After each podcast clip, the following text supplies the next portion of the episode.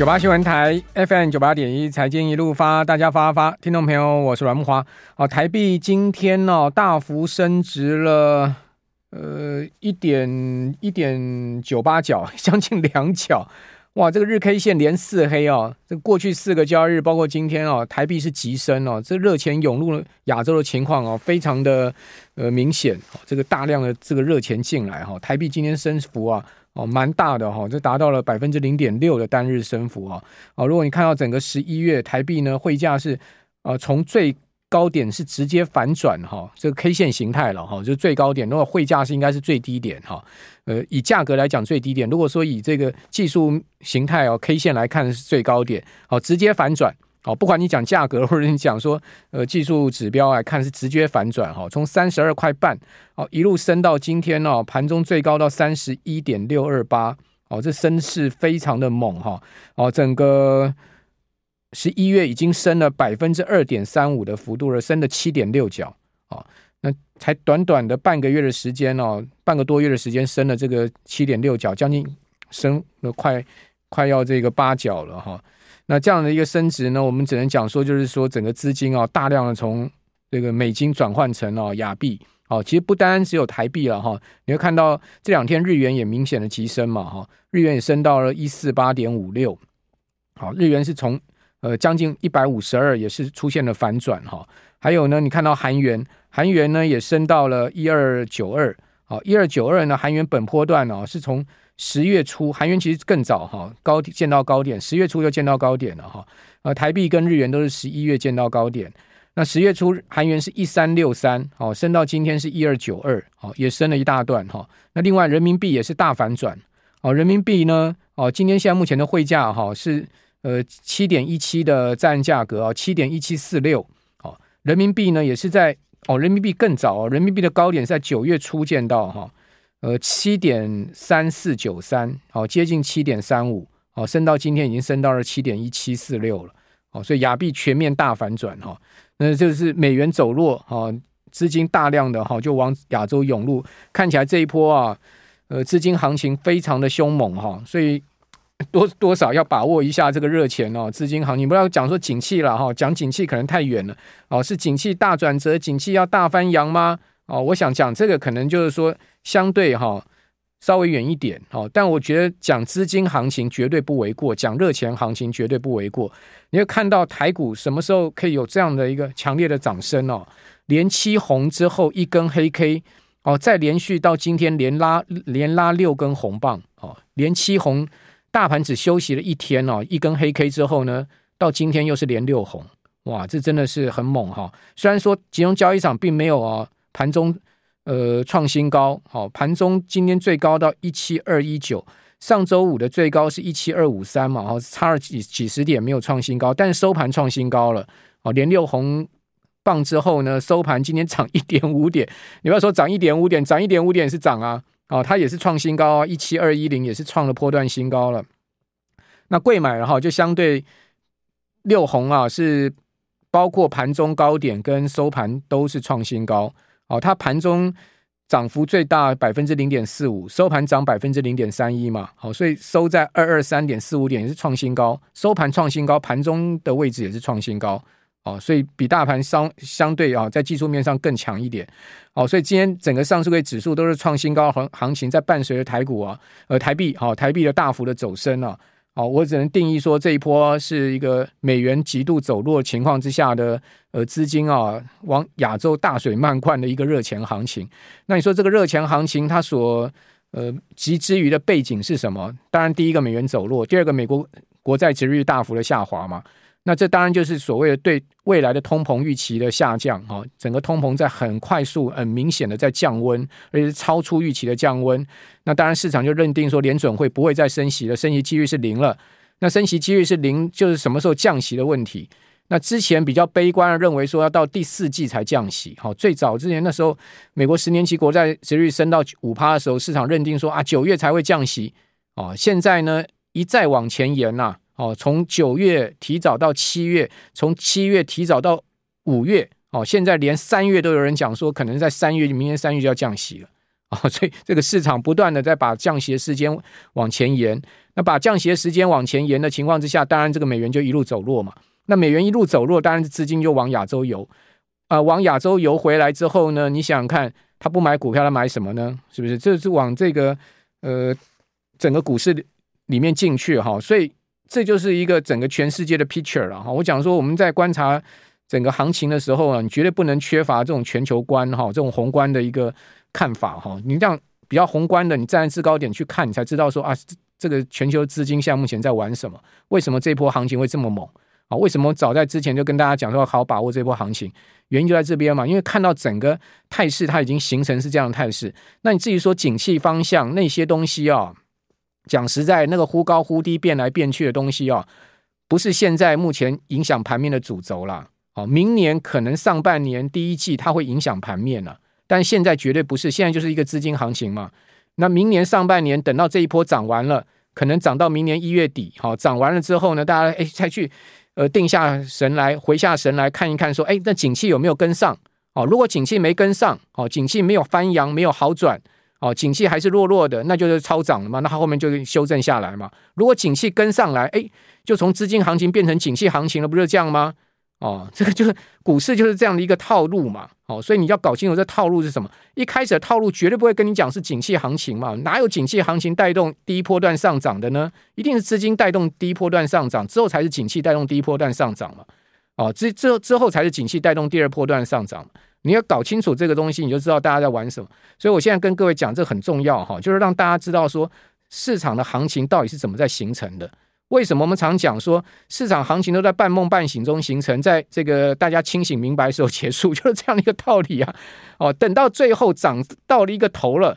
哦，他就要看说景气有没有跟上，哦，后面的估值有没有过高，EPS 拿出来拿不出来，哦，现在都空窗期嘛，大家都在做梦嘛，对不对？哦，第三季季报公布完之后，这个第四季季报年报到明年的事情嘛，所以这个地方大家就尽量。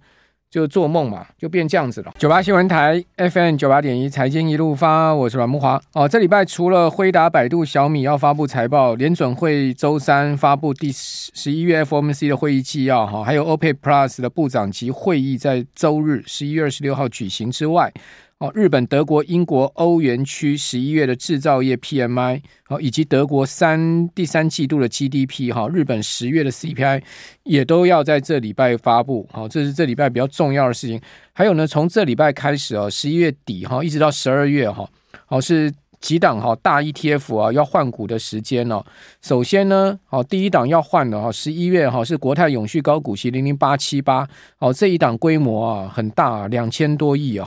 哈。他要要在这个十一月底换股哦，那另外呢，就十二月的元大高股息零零五六哇，这也是两千亿的，也是大 ETF 哈。还有呢，呃，群益台湾精选高息零零九一九也不小哦，也有五六百亿哦，哦，也是算相对呃重量级的 ETF 哈。元大台湾高息第一波也是几百亿的零零七一三。好，以及呢，也是算是哦重量级的富邦特选高股息三十零零九零零哦，这些全部都要换股哈。那合计啊，单这五档的规模加起来就快六千亿了。哦，如果呢你再去加哦零零五零哦，因为零零五零十二月也是要换股，不过零零五零是每一季它会呃做小幅度的换股哈，所以基本上不是比较明显大规模的换股了哈。那如果你把零零五零加进去的话，那更不得了了。哈，那就是。加一档三千亿上去哈，就九千亿了哈。那当然不会是全面大换，比如说呢，他们还是有一定换股的上限哈。比如说元大高股息跟群益台湾精选高息啊，这次设定的上限分别，呃，元大高股息是换五档哈，然后零零九一九是换八档，另外零零八七八过去的经验是这样哈，平均调整大概它每一次会换两到三档了哈，最高一次是换五档，而且都设有这个缓冲区的设定哈。还有呢，元大台湾高息第一波跟富邦特选高高股息三十预期会比较大的换股，好，因为去年同期啊，他们分别更换了十四档跟二十档，所以如果以去年同期的经验来看，哦，这两档会是做比较大的换股。那 anyway 这些换股啊被剔除掉的，或者说新换进来的，一定会都会有这个引引起这个股价的波动，因为毕竟各位想想看啊，如果以两千亿这么大规模的 ETF 来算。他换一档新进来，他只要占权重两趴就好了。两趴的两千亿是多少？好，你就可以算出来，就四十亿的这个买盘要进去那档个股，哦，所以在呃今年五月三十一号，如果大家还记得零零八七八不是把把纬创换进来吗？哦，纬创当时的股价才九十块啊，哦，那时候纬创换进来零零八七八，哦，把纬创新纳入成分股，好，那现在零零八七八纬创大概占六趴，哦，十将近十四万张，诶，哦，就是这样买进来，哦，所以当然就造成纬价纬创的股价一波的这个买盘嘛。哦，所以最高到七月尾，创从五十涨到一百六十多嘛。哦，当然，投信的买盘一过之后啊，你会发现，哎，股价上不去之后呢，就往下掉了，就股价就小红啊。哦，这个现在目前纬创股价一直一直在九一百块之下。哦，那呃偶尔这这几个交易日回到一百上，很快又下来，可见在在百元之上，尾创的这个卖压是比较重了哈。不过它似乎呢，这个低点呢，好像也没有再跌破了哈，也就一直在。慢慢垫高底部的状况，哦，那也不知道这一波啊，呃，这些大 ETF 换股会不会把一些先前买入的一一些 ETF 啊，这个呃，不是 AI 的相关股票，如果不符合高息原则的话，换掉，会不会是这样呢？反正过几天就揭晓了嘛。因为像零零八七八的话，这个十二月一号就会，呃，应该十一月三十一，十十一月底哦。那呃，十月十一月三十或者十二月一号就会公布它的换股的情况了哈，就是十一月底、十二月初就会公布了哈。好，那另外我们再来看，就是说除了这些我们要注意的事情以外呢，另外就筹码面，好，可能我们关注一下。好，外资呢，呃，在金融交易场是连六买哦，包括今天买了一千三百一十亿，所以你可见外资这个热钱流进来哦，他要买股票是很狠的了哈，六六个交易日就买了一千三百亿。哦，今天单日买了九十三亿，投信买超五点六亿，自营商自行操作买超二点四亿，但他避险卖了七亿多，三大法人合计买了九十三点八七亿。此外，在贵买的部分，哈，外资也由外由卖转买，好，买超七点八亿，投信呢更是结束了连五卖，啊，转买七千万。自营商自行操作跟避险部位双双买进啊，两亿多跟接近六亿，所以三大法人合计柜买的部分呢，买进了十六点九九亿，将近十七亿。可外资连日在调整哦，这个期货的多单部位哦，指数怎么涨涨上去呢？哦，他就慢慢在卖期货，哦，就是获利了结了，哦，应该这样讲哦。比如说他今天大台卖超了两千零二十口。小台卖超四千五百八十五口，大小台合计卖超有差不多一百零八亿，好，约当的部位有一百零八亿，哦，也不小了，百亿的卖超哈，呃，超过它的现货的买超。那大台的净多单下降到不到两千口了，一千八百七十七口。小台呢，净多单甚至只剩下一万一千八百多口。小台一度啊，净多单到一万五六千口以上，诶，将近快两万口，如果没有记错的话，哦，它已经减到了快要。平仓了，几乎都要平掉了哈。那当然，外资这样的一个减仓减到这个水准哈，我觉得他在再卖期货的可能性不高了啦。他可能后面会慢慢再补多单了啦。哦，如果说盘势有下压，哎，你突然发现拉上来，或者开始有比较大的承接买单下，搞不好就外资在买。哦，盘中可以注意哈，也许会是这样一个格局了，我不知道了哈。反正呢，这是我自己个人猜测，呃，盘中就知道了哈，因为。这样的一个多单水位其实已经不高，好，再继续减到空仓流，呃，或者说那个呃，减到平仓啊，或者是空单流仓的可能性并不大了。我个人估计是并不大了哈。好，在另外就是说，还有美股的部分哈，美股有一个现象哦，就是上周啊，好，美国的热门的一些指数型 ETF 啊，比如说像是我们我们讲那个 SPDR 的啊，哈这些。标准普尔五百指数的 ETF 啦，哈，或者说呢 QQQ 啦那种，呃，纳萨克指数的 ETF 啦，哈，呃，最近的看涨期权就是看涨的选择权哦，买盘非常的积极哦，就看涨期权激增，显示呢有一票人哦开始用这个 ETF 哈来赌这个看涨的行情，就是他不去买现货 ETF，他去买这个选择权，买这个 call 哦，然后另外呢。小型股的看涨期权呢，也创下哦，在上周创下历史最大的日成交量哦，哦，所以美股现在的这种所谓博弈气氛渐渐浓厚哈，这也要提醒大家。还有就同时呢，可以看到就是说，之前段老师来我们节目讲过一个指标叫 SQUEE 哦，大家还记得吗？S K E W SQUEE 哦，SQUEE 这指标是什么呢？这叫做波动度偏波动率偏度指标。这个波动率偏度指标啊，最近因为未平仓，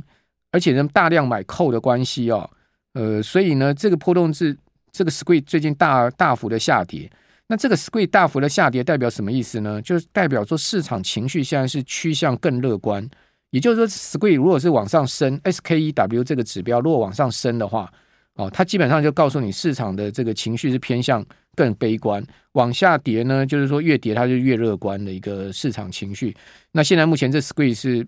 这个波动度的偏度指标呢是在往下掉。哦，它其实这个波动度指标就是用 call 跟 put，用 call put 之间去做计算出来的。哦，就未平仓的 call 哦跟 put 哦去计算出来的。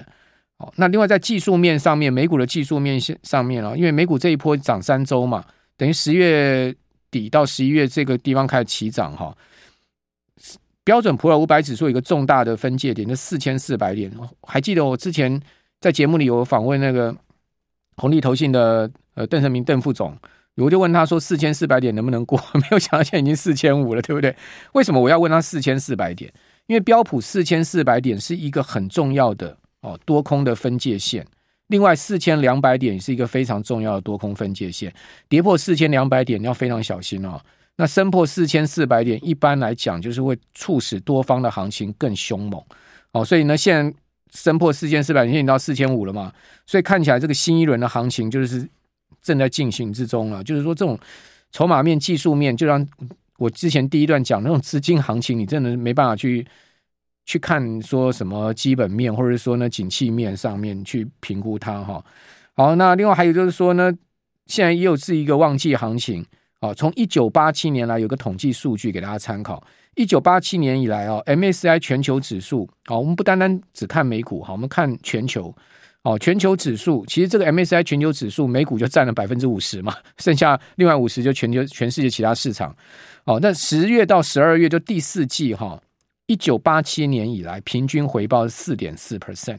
也就是说是最一年之中最好的一个月份哦，季度月份就在十月到十二月，所以这个就是现在目前行情上涨，我觉得几大原因吧。第一个就是技术面、筹码面哦，还有就是市场气氛面，另外就是资金行情，再加上哈本来就是望月行情的一个情况哦，旺季行情的情况，就造成了现在目前的。行情那当然有行情的就做就做嘛，没行情就不要做嘛，是不是 股票不是这么一回事嘛？好，那有行情要做，那是不是指数已经涨到一个相对高点，马上要挑战一万七千四百六十三点今年的高点，有没有机会？这是第一个。第二个呢，就是说不管指数的话，那个股族群看什么？哦，因为毕竟大盘方向性如果比较明确，那就是空间的问题，还有就是说呢选股的问题。